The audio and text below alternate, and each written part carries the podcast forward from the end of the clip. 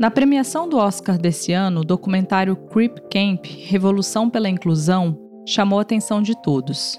Seria mais um filme sobre um acampamento de verão se não fosse o fato de seus participantes serem pessoas com deficiência. O que aconteceu dentro do acampamento Gened mudou a história da luta pela inclusão e garantiram direitos para esse grupo nas últimas décadas do século XX nos Estados Unidos.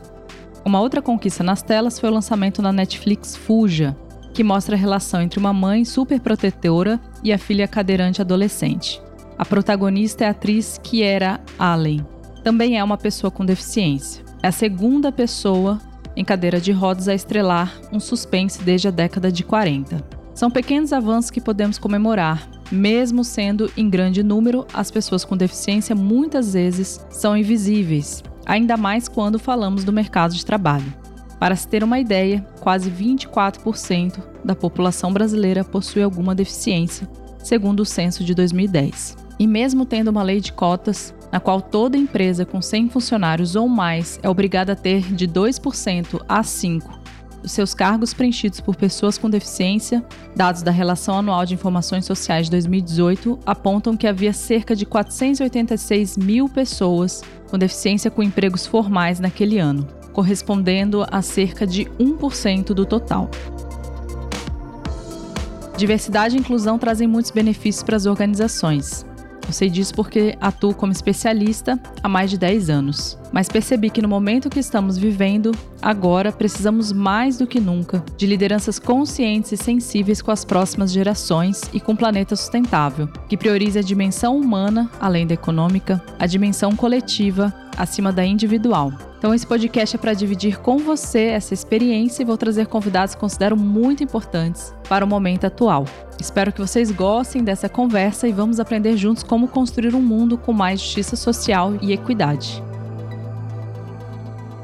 Dados da pesquisa Pessoa com Deficiência e Emprego, promovida pela Secretaria de Estado dos Direitos da Pessoa com Deficiência de São Paulo, em dezembro do ano passado, apontam que 15% das pessoas com deficiência de São Paulo nunca trabalharam com carteira assinada. Destas, 49,04% nunca tiveram oportunidade de ingressar no mercado de trabalho. Além disso, quase 20% do público sente que as empresas não as veem como profissionais em potencial, prestando atenção à sua deficiência e não à sua competência. Um destaque que vale mencionar aqui: apenas 7% dos respondentes apontaram o receio de perder o BPC, o benefício de prestação continuada, como uma barreira de acesso à sua empregabilidade. Aliás, o governo quer ajudar esses beneficiários a ingressarem no mercado de trabalho e pretende pagar metade do BPC a eles quando encontrarem um emprego de até dois salários mínimos. A nova regra, que passará a chamar Auxílio Inclusão, já foi aprovada pelo Legislativo em uma medida provisória e deve ser sancionada pelo presidente em junho. São muitos assuntos aqui que a gente tem para conversar e a nossa convidada de hoje é uma expert que atua desde 1990 nas áreas de comunicação e disseminação da informação com destaque para os temas trabalho, empregabilidade, educação e formação profissional da pessoa com deficiência. Nossa convidada é socióloga Marta Gil, uma das fundadoras e atual coordenadora executiva geral do Amancai, Instituto de Estudos e Pesquisas. Ela é responsável pela concepção também do Discovery, primeiro jogo corporativo sobre inclusão e pela elaboração da metodologia SESI Senai de gestão da inclusão, além de autora de alguns livros. Um deles, As Cores da Inclusão e Incluir: O que é, como e por que fazer. Projeto selecionado pela Organização Internacional do Trabalho e coordenadora do curso livre com 23 vídeos Inclusão com acessibilidade no trabalho. Marta, é com muito prazer que a gente recebe aqui você. É uma honra você poder ter dedicar o seu tempo para trocar e partilhar com a gente todos os seus conhecimentos e aprendizados ao longo aí de algumas décadas, né, sobre esse tema. Então seja muito bem-vinda aqui ao nosso podcast. Karine, muito obrigada. Eu estou super feliz. É uma honra estar aqui conversando com vocês sobre um assunto que é, enfim, a minha missão de vida. É um grande prazer, eu, muito obrigada. Vamos começar então, Marta.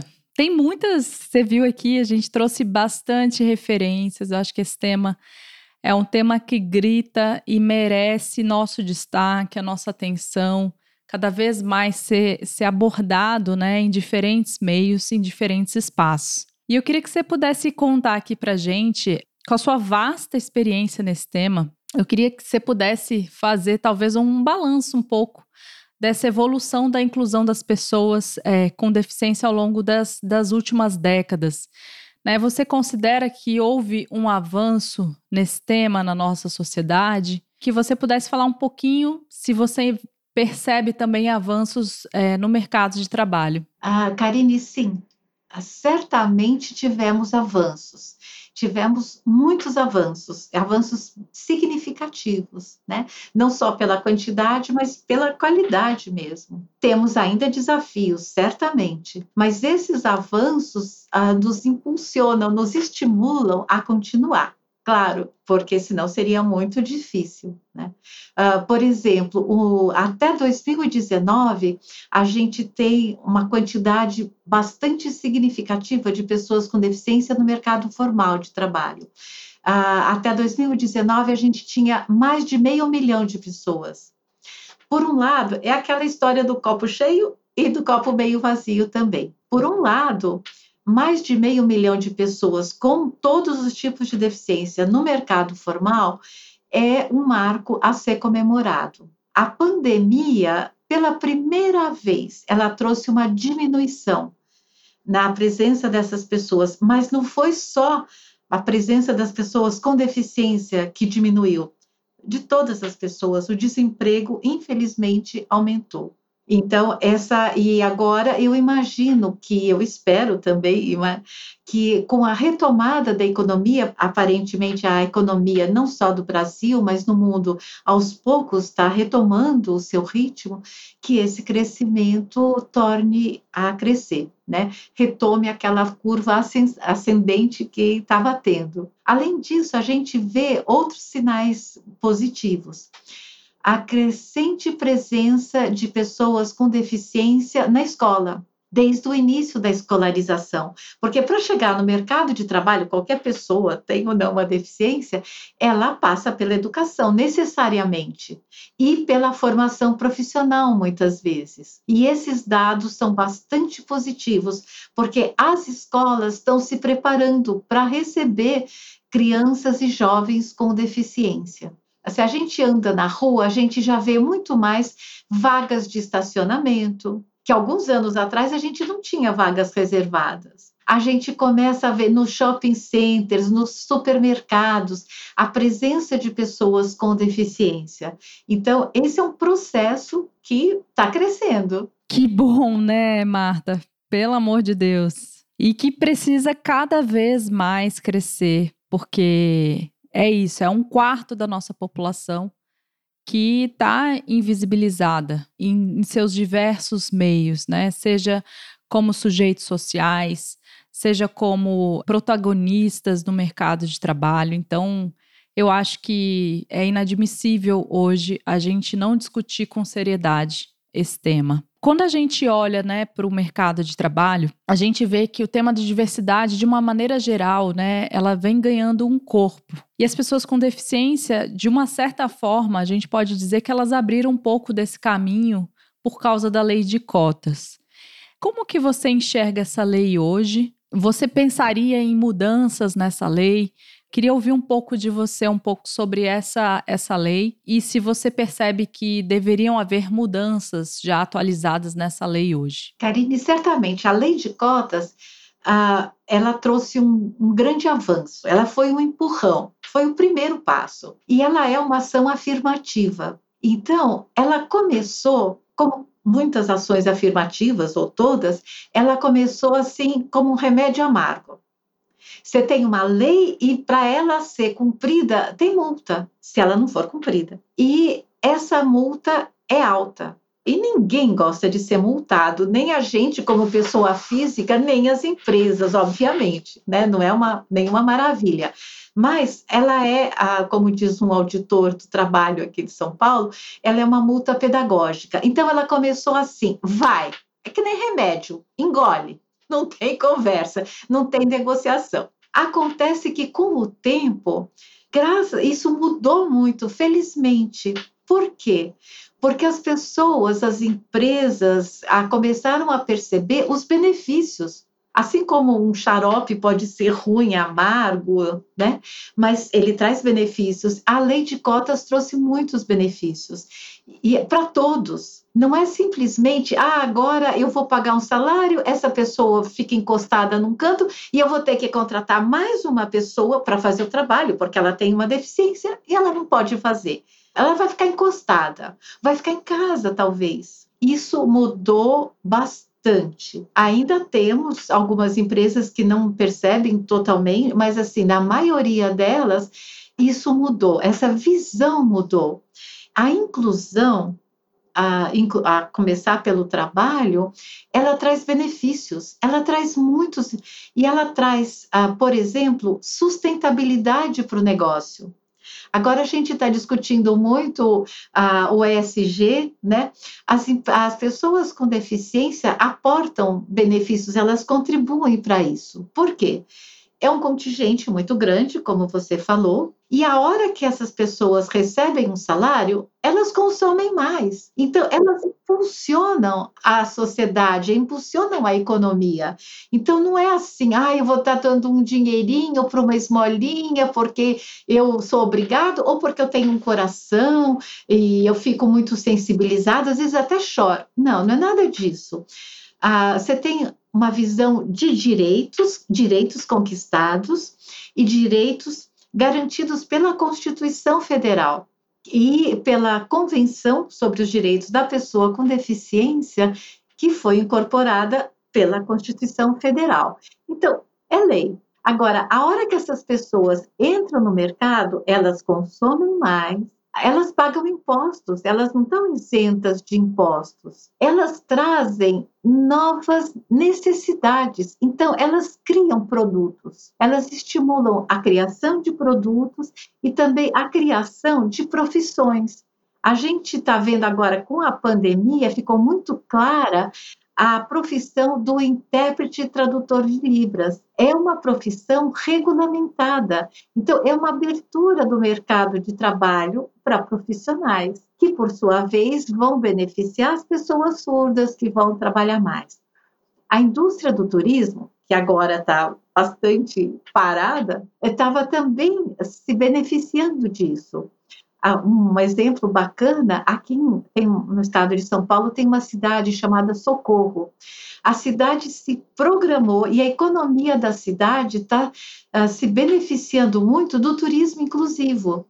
Então, hotéis com acessibilidade, inclusive hotéis com alojamento para o cão-guia no quarto do cego, porque o cão-guia é o olho da pessoa cega. Então, ele pode ficar num canil lá fora, ele tem que ficar ali do lado. Ah, os esportes radicais, Socorro oferece esportes, seriam como outras cidades também. Há esportes radicais acessíveis, porque muitas pessoas com deficiência querem praticar esportes radicais. Então, elas ah, estão movimentando a, a economia da cidade. Quando a gente tem acessibilidade, a acessibilidade arquitetônica, ela é muito benéfica também para pessoas de idade. À medida que a gente vai envelhecendo, né, e a gente espera que todos tenhamos uma vida longa e saudável, a, as questões da acessibilidade são importantes também.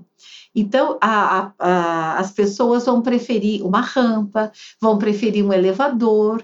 Então, na, não é uma questão de custo-benefício. Ah, eu vou fazer uma rampa para quantos cadeirantes? Não, eu vou fazer uma rampa que vai ser boa para moças ah, no fim da gravidez. Nenhuma deficiência, claro, mas o corpo da mulher está mais pesado. Então, um, subir uma escada nem sempre vai ser fácil para ela. Uma pessoa que torceu o pé, uma pessoa obesa, alguém que está carregando pacotes pesados, enfim, então, a gente vai percebendo que a inclusão é boa para todo mundo. Então, o olhar uh, para a inclusão foi mudando. Nas empresas, a gente tem pesquisas que mostram que o clima institucional melhora a hora que eu tenho colaboradores com deficiência também. Se o clima institucional melhora, a produtividade melhora. As pessoas permanecem mais tempo, o turnover diminui. Então, a imagem da empresa para o público consumidor também é melhor. Se a gente prestar atenção no supermercado, por exemplo, na farmácia, tem uma quantidade de embalagens com impressão em braille. Claro que isso tem um custo, né? Mas por que, que as empresas fazem? Porque elas perceberam que tem consumidores cegos.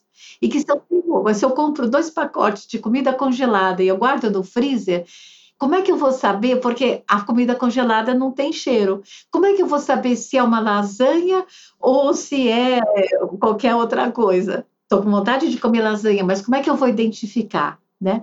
Então, começa a ver um outro olhar, um olhar de equidade e um olhar também de sustentabilidade. Você trouxe pontos tão importantes aqui, Marta. Essa questão que você trouxe, né, de a gente não tem que ter um olhar assistencial, a gente está falando de resultado, né? Assim, como você falou, quando a gente tem produtos que são inclusivos, né, e são acessíveis, a gente está falando de um mercado em potencial de compra. Né, de cons novos consumidores. E ao mesmo tempo, como você falou, quando a gente remove as barreiras, né, que são os obstáculos né, que impedem essa acessibilidade, você trouxe isso muito bem na sua fala. A gente está falando que todos é, se beneficiam, né? não só pessoas com deficiência, como você trouxe muito bem, é, mães né, que têm filhos nos, em carrinhos de bebê, pessoas obesas, enfim, você trouxe vários exemplos aqui que mostram que quando a gente tem essa intencionalidade nas nossas ações, nas políticas públicas, no mercado de trabalho, no desenvolvimento de produtos e serviços, a gente está falando, é, na verdade, é, de aumento de recursos, né? A gente está falando, como você trouxe bem na, nas pesquisas, é, a melhora do clima, mais engajamento, mais é, felicidade, né? Pessoas é, se sentindo mais pertencentes ao mercado de trabalho, mais acolhidas. Então, não tem como a gente não olhar para isso e, e, não perceber é, o potencial que isso tem né, para a nossa sociedade. Eu queria que você falasse um pouco. Tem um projeto de lei hoje que é o 6.159, que ele está sendo submetido pelo governo federal ao Congresso Nacional, né, desde novembro aí de 2019, e visa algumas mudanças nessa lei de cotas e no Estatuto da Pessoa com Deficiência. O que, que você entende que deve ser atualizado é, nesta lei? E que você pudesse falar agora, né? A gente mencionou no, na, na abertura desse podcast a questão do auxílio inclusão, né, que deve proporcionar aí cerca de 300 mil vagas para trabalhadores com deficiência, é, que isso possam ser preenchidas aí.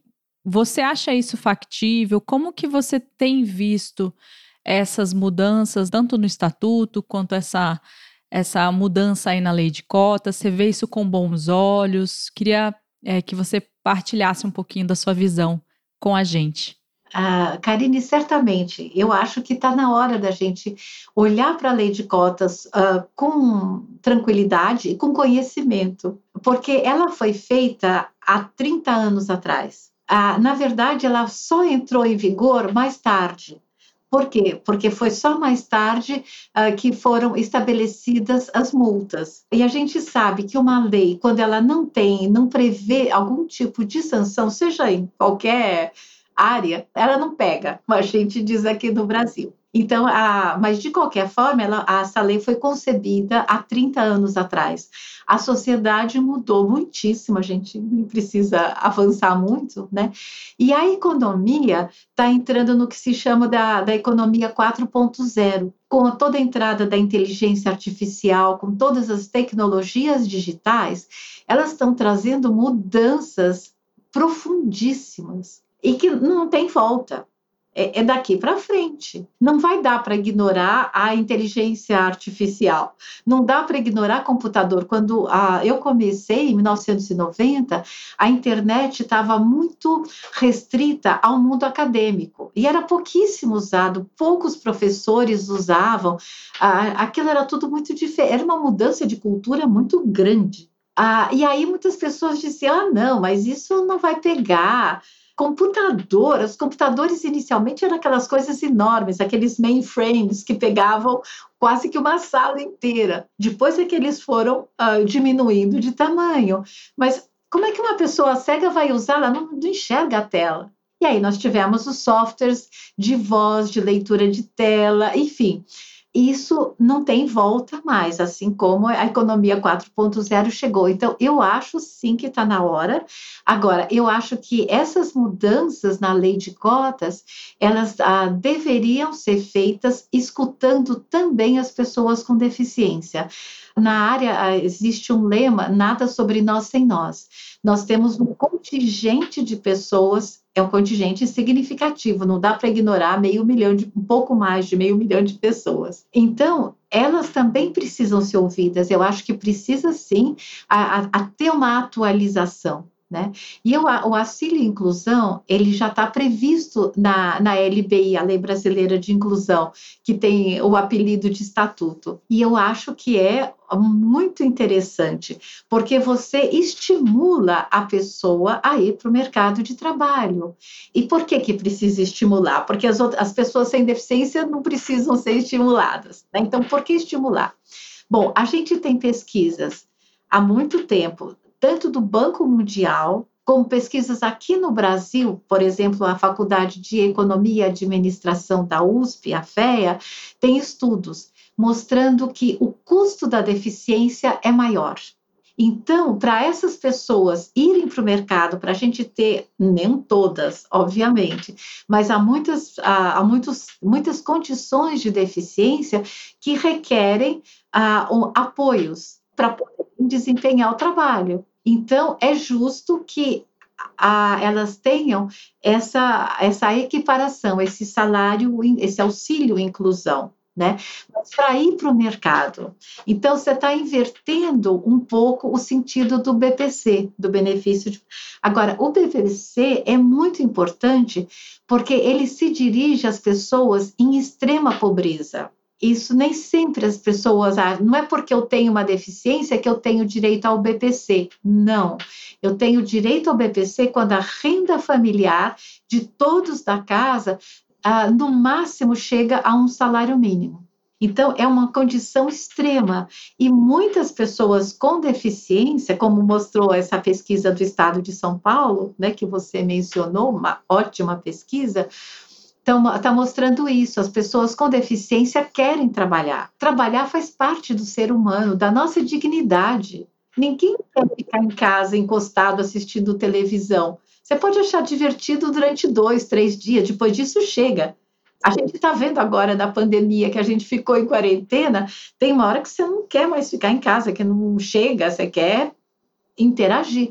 E o trabalho traz uma dignidade. Então, eu acho muito positivo. Agora, eu acho que tem que ser feito uh, com critérios, com calma, estudando e ouvindo as pessoas com deficiência. Perfeito. Acho que você trouxe um ponto aqui muito importante, né? Quando você fala do lema, né? É, como você poderia repetir o lema que você trouxe? Nada sobre nós sem, sem nós nada sobre nós sem nós. É, hoje é impossível você fazer qualquer política pública se você não inclui as pessoas que serão público-alvo, né? É impossível você fazer uma experiência do usuário sem você ouvir o que o usuário pensa, né? Parece simples, óbvio, mas não é óbvio, né? Esse que é o mais é, louco quando a gente reflete sobre isso. Marta, eu queria que você falasse um pouco como que você vê hoje as, as outras interseccionalidades, né?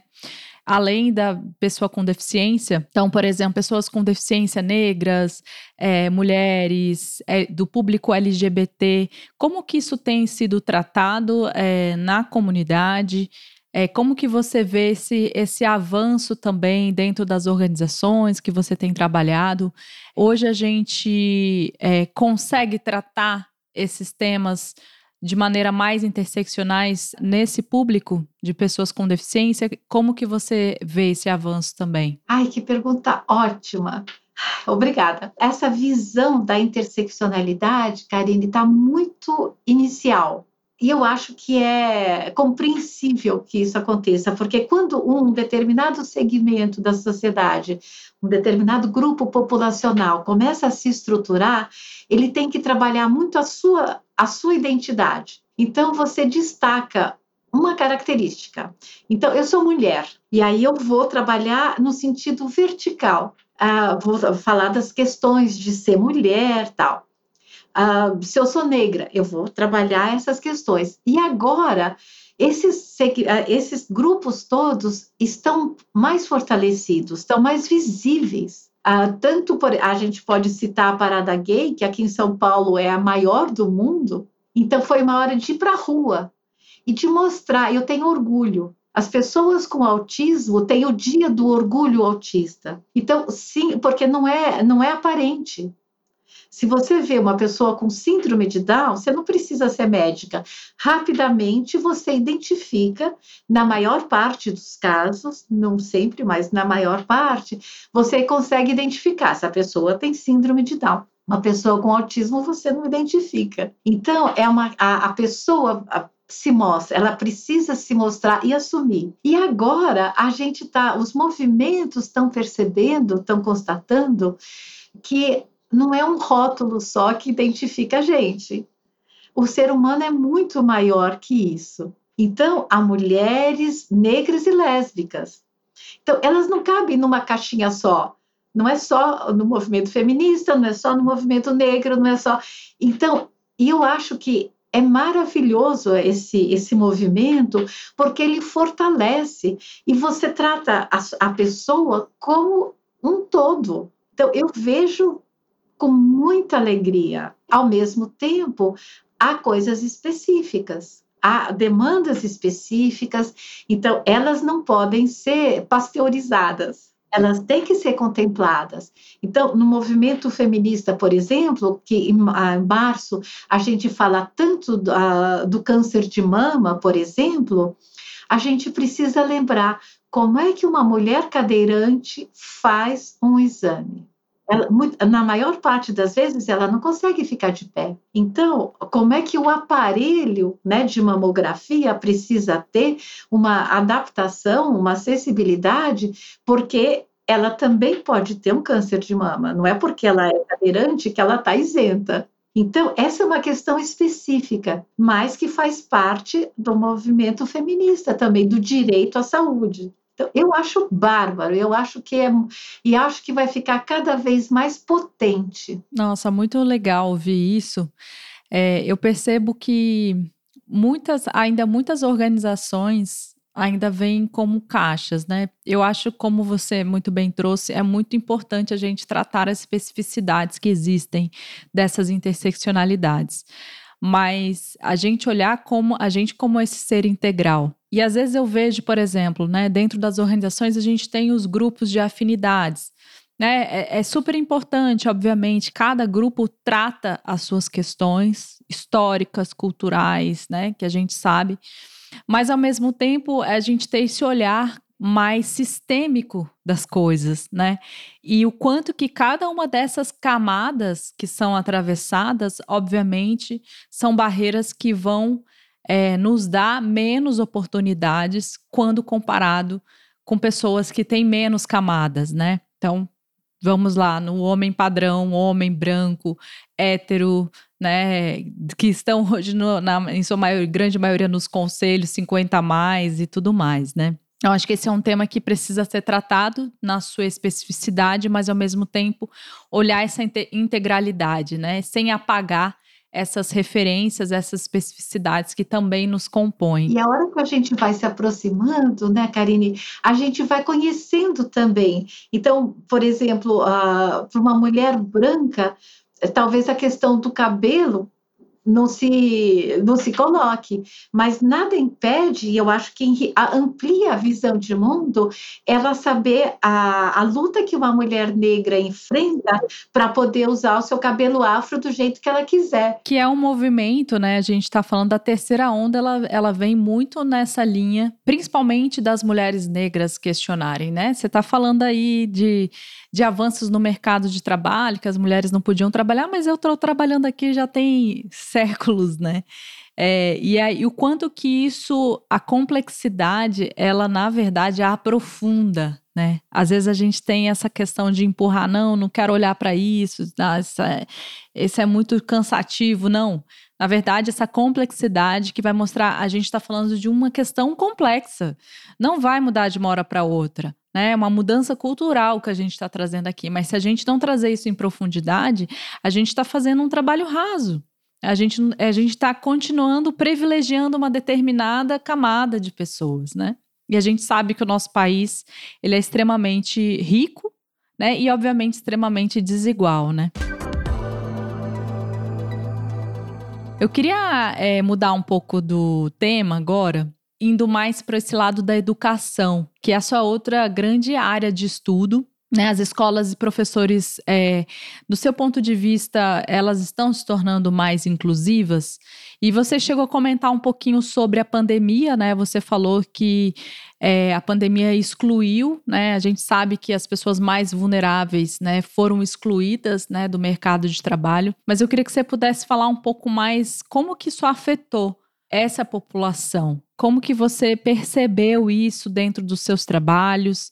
E em relação também às escolas e professores, se, se você percebe esse cuidado também na linguagem dos professores, é, nos espaços físicos também, se você pudesse contar para a gente. Karine, como você falou, é um processo. Principalmente as escolas públicas, elas não foram construídas com acessibilidade. Então, muitas ainda não têm condições de acessibilidade arquitetônica. Por outro lado, a gente teve, ah, principalmente em gestões anteriores, o, MEC estava estimulando muito a acessibilidade. Então, era a escola fazia um, um projeto, né, e recebia uma verba para fazer a adaptação. Uh, um exemplo que eu acho muito positivo é o do Senai. Uh, e principalmente eu vou falar mais do Senai São Paulo, porque é a realidade que eu conheço mais de perto. Uh, o Senai São Paulo tem mais de 90 escolas no estado. E a partir uh, de alguns anos atrás, as escolas novas que são construídas, isso também acontece com o SESC aqui em São Paulo, elas já são construídas com acessibilidade. Então, isso, uh, obviamente, o custo é muito menor, porque você fazer uma reforma, além de ser uma chatice total, né, é muito mais caro. Você tem que quebrar para reconstruir. Então, elas já, vai, elas já vão tendo esse olhar. As famílias também estão sabendo do, seu, do direito dos seus filhos à educação. Então, elas estão uh, procurando mais as escolas. E na medida que elas chegam à escola, e a escola não pode recusar a matrícula, de nenhum aluno por conta da deficiência, as escolas têm que começar, começaram a se organizar. E aí a gente tem exemplos maravilhosos e exemplos de escolas que ainda não estão sabendo lidar não dá para generalizar. Nesse momento, o Amancai está tendo uma parceria com uma outra associação que se chama Labor, e nós estamos desenvolvendo uma metodologia de educação inclusiva. Nós estamos trabalhando numa diretoria de ensino da rede estadual de São Paulo, na, na Zona Sul, que é uma diretoria grande, são 108 escolas. E nós estamos dando oficinas de formação para os professores sobre educação inclusiva, porque com educação inclusiva acontece muito algo semelhante às empresas. A hora que a professora ou o professor começa a rever a sua didática, ele vai, no primeiro momento, ele vai ter trabalho, porque sempre ensinou frações de um determinado jeito. Esse ano ele tem um aluno cego na classe dele, não vai dar para ensinar fração do mesmo jeito. Então, como ele vai fazer para.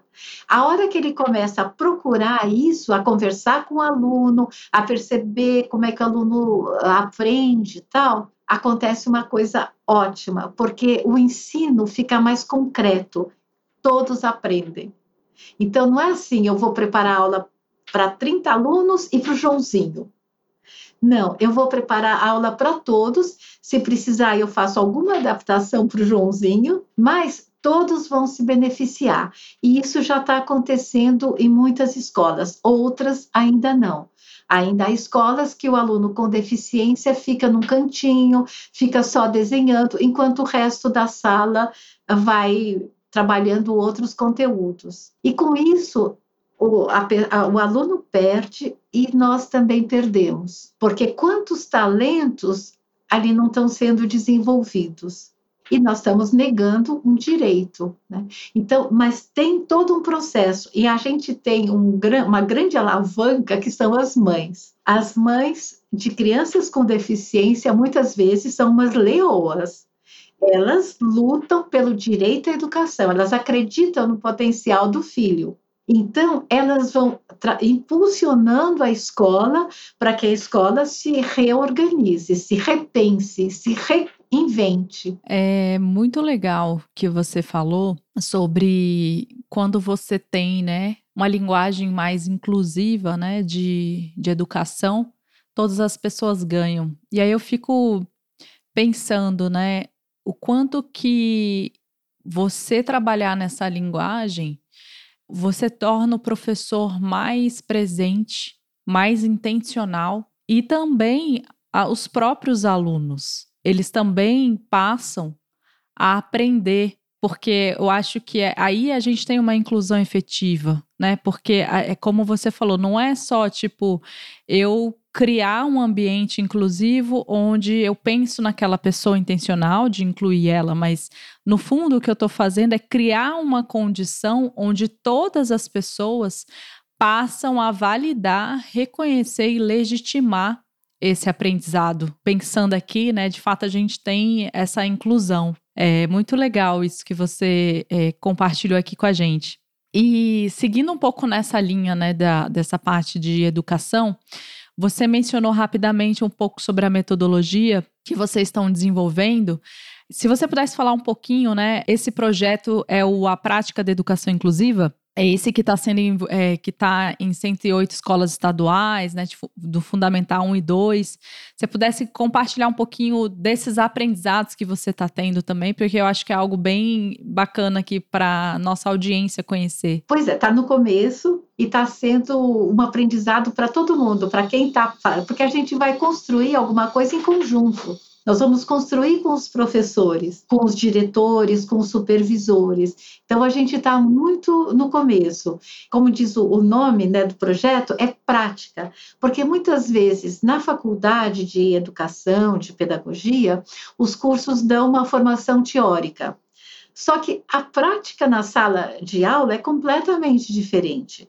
Eu posso ter lido sobre o autismo, mas quando eu tenho um aluno na minha sala que se descompensa por alguma razão, muitas vezes é porque o barulho está incomodando e ele a, e, e, aquela e, e, a forma dele manifestar o incômodo muitas vezes é, é uma, por gritos ou por alguma outra algum outro comportamento, eu não fui preparado. E em geral, o professor, ele gosta de ensinar e ele quer que o aluno aprenda. Então, o que a gente, ah, como é que nós começamos esse projeto? Nós começamos fazendo um diagnóstico. Porque não adianta dizer, ah, ótimo, eu tenho não sei quantos anos de atuação na área. Tenho sim, mas eu quero ouvir o professor. Aquela coisa do nada sobre nós sem nós também se aplica em outras situações. Então, o que, que o professor precisa? Não sou eu dentro da minha casa, ou dentro que vou saber assim, ah, o professor precisa aprender sobre avaliação. Eu posso até achar isso, mas será que ele quer? Será que ele precisa? Então, nós fizemos dois formulários, nós tivemos vários apoios, que foram essenciais. Esse projeto foi premiado pela, por uma entidade chamada Achoca Empreendedores Sociais. Eu sou uma empreendedora social reconhecida pela Achoca, né? E nós tivemos uma mentoria pro bono que foi fantástica de uma consultoria multinacional que se chama H. Kearney. Então, nós fizemos dois formulários: o formulário para o diretor, para o gestor, da escola e o formulário para os professores, querendo ouvir deles o que, que eles sentem falta, o que, que eles precisam. Tabulamos todos os dados, foi uma experiência riquíssima e tivemos um nível de resposta super alto. deu trabalho, porque a, a, a, o formulário não era pequeno, né? Mas os professores entraram e responderam, se engajaram, porque ah, você tem usado a palavra intencionalidade, e é isso, eles têm essa intenção. E a hora que eles foram, foram perguntados, eles responderam, claro, me querem, querem me ouvir. Então, foi muito legal. E a partir daí, nós tra estamos trabalhando os temas em oficinas, que são oficinas de prática. A gente não fala de teoria. A teoria ah, nada contra, obviamente, mas muitas vezes eles já têm.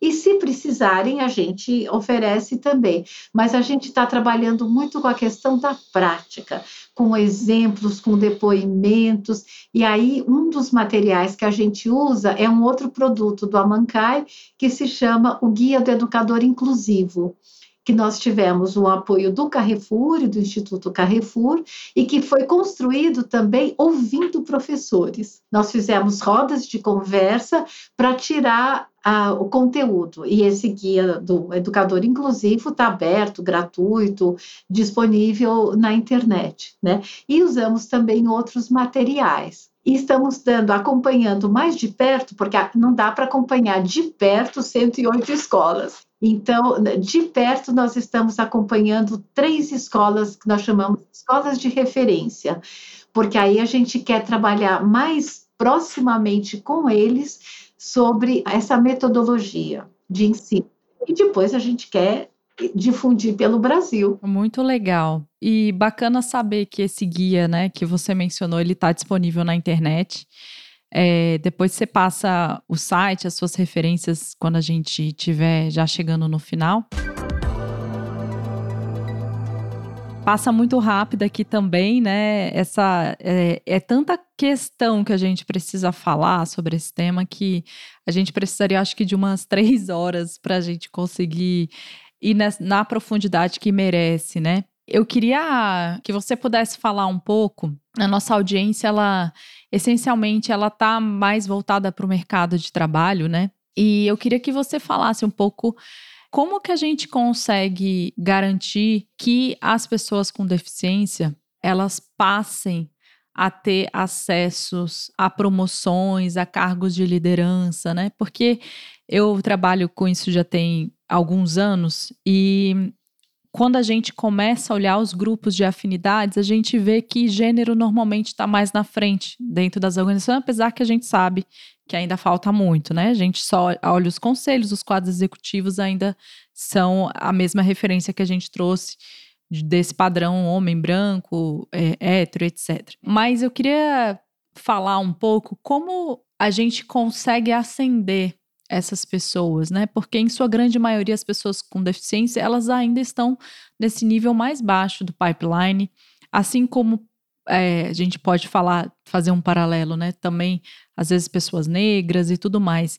É, como que a gente consegue é, desenvolver essas pessoas para chegar a um nível de liderança, para a gente conseguir de fato essa inclusão que a gente tanto quer? Como garantir esse, esse, esse desenvolvimento das pessoas dentro do mercado de trabalho? Ah, Karine, eu acho que tem. É fundamental esse ponto. Eu acho que é sempre uma questão das duas pontas. Tanto a quando a pessoa com deficiência é contratada, ela precisa saber que ela vai ter a possibilidade de ter uma carreira ser contratada para um cargo simples do, no início né, da, da progressão do pipeline, nenhum problema. Raríssimos casos, se é que acontecem, alguém já é contratado da primeira, no seu primeiro emprego para ser gerente. Você começa, você vai ascendendo, inclusive para conhecer a cultura da empresa tal. Então, essa visão tem que estar tanto da por parte da pessoa com deficiência, porque ela tem que ter uma autoestima e saber o seu potencial, e também o olhar da empresa. Alguns anos atrás, quando eu falei em carreira de pessoas com deficiência para um pessoal de RH, eu escutei assim do auditório: ah, não tinham pensado nisso. Ainda com aquela visão muito limitada, muito fechada. Então, tá aqui, já tá cumprir a lei de cotas, tá bacana, tem todos os direitos, ticket refeição, enfim, tem tudo certinho. Ainda quer subir na carreira? Quer. As pessoas querem. Então, eu acho que isso acontece, na, é, é, uma, é uma coisa de mão dupla das chefias também, de apostarem, de olharem a pessoa, o profissional, e não a deficiência. Tudo bem, tem uma cadeira de roda, mas tem alguém sentado ali, a cadeira não está vazia. Quem é essa pessoa?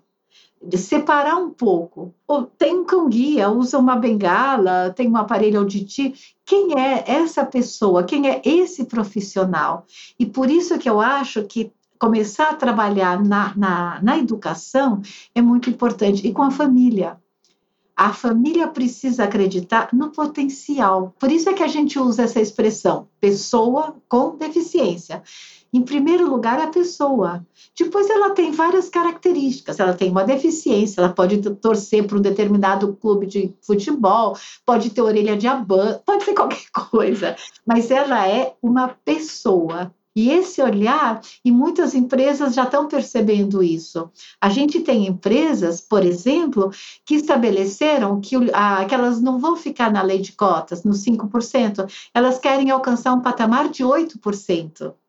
Elas fizeram isso por si, porque não está da lei, e não fizeram isso por filantropia. Elas percebem o potencial. Então, eu acho que esse olhar para o potencial de todos os lados, e que a gente está aprendendo, foram muitos séculos.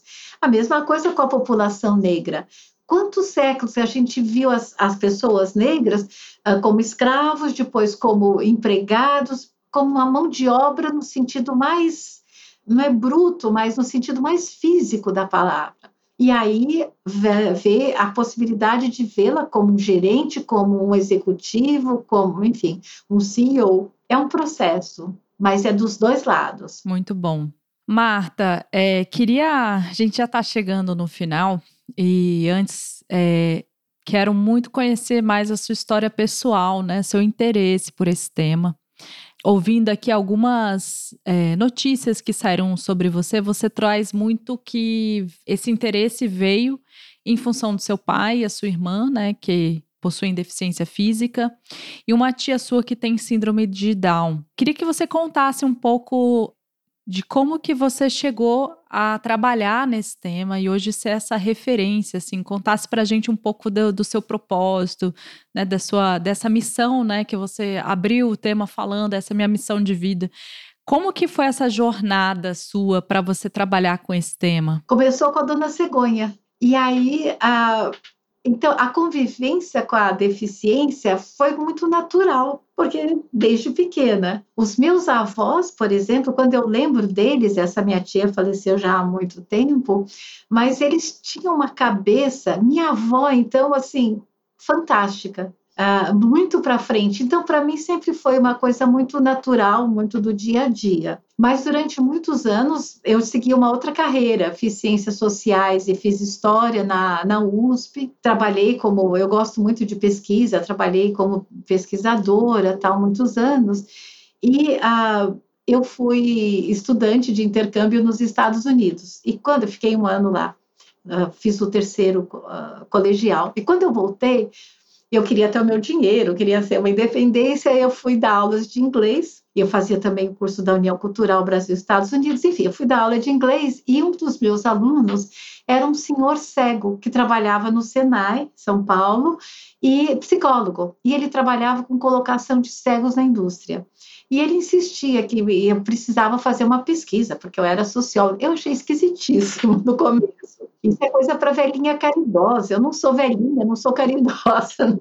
Mas ele era insistente. Bom, graças a ele, eu fui, a, fui coordenar uma pesquisa com o projeto Rondon. Nós fizemos uma pesquisa para conhecer o perfil aí só de pessoas com deficiência visual em nove estados do Brasil na época foi a maior pesquisa, mais de 6 mil questionários tal. E eu comecei a achar tudo muito interessante.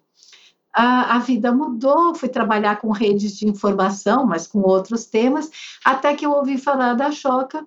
E aí alguns amigos disseram, nossa, por que você não apresenta esse projeto seu de pesquisa, de, que eles achavam também uma coisa um pouco esquisita? Ah, para a Choca, eu apresentei o projeto de uma rede de informações, fui selecionada e fizemos, foi criado o Amancai, para ter uma personalidade jurídica e uma parceria com a USP, que para me honrou profundamente como ex-aluna, eu achei, porque a gente abriu um campo de um campo temático na USP e em outras universidades brasileiras também. E a partir daí a vida seguiu. Muito legal. É, e é, é muito interessante, né? Como existem pessoas na nossa vida que esse estalo né? Às vezes essa provocação, essa pergunta que mata a gente, ela reverbera, ecoa e a gente fala, é, talvez se não fosse essa pergunta que te provocasse tanto, talvez a virada de chave não teria acontecido, né? Talvez mais para frente, mas não naquele instante que você falou, opa, tem uma oportunidade aí, é uma oportunidade social, como você trouxe, e também, né, de resultados para todos, né? Como você trouxe muito bem. Nossa, esse bate-papo foi maravilhoso. Adorei conhecer você, Marta. É uma sensibilidade no tema, é uma profundidade, uma complexidade que traz e que eu acho que todo mundo deveria conhecer o seu trabalho. Queria, é, para a gente encerrar aqui, com dor no coração, que você pudesse dar algumas, suas palavras finais, é, se quiser falar um pouco enfim, falar do seu site, mostrar também alguns. É, como que as pessoas podem acessar você para elas conhecerem ainda mais o seu trabalho também. Karine, eu agradeço assim, mas de coração, profundamente, porque um papo super gostoso, perguntas muito pertinentes, um olhar seu muito acurado. Então, eu agradeço profundissimamente essa, essa oportunidade. A, o Amancai tem um site que está tá ativo, mas está desatualizado, porque nós estamos construindo agora uma plataforma, também com parceiros maravilhosos. A, a A.T. Kearney continua e uma, uma multinacional uh, que também tem um escritório aqui na cidade de São Paulo que se chama Globant. Então a gente está construindo um site também com muita acessibilidade, interagindo digital e interagindo muito uh, com profissionais cegos da área de informática e também ouvindo professores. Estamos fazendo pesquisas uh, exploratórias, né? De novo, ouvindo os professores. Mas o meu e-mail, acho que é a forma mais rápida e tranquila, né? Bom, é o meu nome todo junto. É Marta Almeida Gil, arroba gmail.com. E aí eu costumo responder o mais rápido possível os e-mails. Marta, e para a gente encerrar, encerrar, encerrar mesmo, que você pudesse dar uma mensagem final, você acha que realmente sanar o preconceito é pela educação? Que você pudesse dizer o que você acha que é importante é, ser dito ainda sobre esse tema que a gente ainda não comentou? Educação é importantíssimo, trabalho é importantíssimo, mas eu acho que a, o que está na essência disso é a convivência. A inclusão só acontece no contato. E no contato, não no contato físico, não é aquela aglomeração da plataforma do metrô, aí não tem inclusão, né? A inclusão acontece na interação, a hora que eu olho o outro e que o outro me conhece também. Aí a gente vai ter a, eu acho que a gente está caminhando para isso, uma sociedade inclusiva, porque uma sociedade inclusiva é boa para todos. Uma sociedade que respeita o idoso vai respeitar a criança, vai respeitar o indígena, vai respeitar, enfim. Né? Ah, não dá para ter assim, ai, ah, eu respeito idoso, mas assim, criança não, ou negros não. Não, a hora que a gente tem uma atitude de respeito, a gente respeita a todos. Marta, muito obrigada pelo seu tempo, por essa partilha. Que mais pessoas possam acessar e conhecer o seu trabalho. É, foi um prazer enorme poder estar aqui com você falando sobre esse tema. Quanto que a gente precisa falar sobre isso, ecoar né, essas reflexões que foram trazidas aqui e agradecer mesmo esse debate que foi com qualidade, né, que foi com sensibilidade, com é, muito acolhimento. Então, agradecer demais aí a sua presença aqui no nosso podcast. E então é isso. Eu acredito na soma de inteligências para abrir espaço de troca, evolução, criando colaboração e diálogo. Você que valoriza a diversidade, que está aqui curtindo esse podcast, se você tiver qualquer sugestão, mande lá no Instagram, somosniwa. Se preferir também por e-mail, contato somosniwa.com.br. A gente também está no LinkedIn. Até o próximo episódio, toda quinta, na sua plataforma preferida. Uma produção, voz e conteúdo.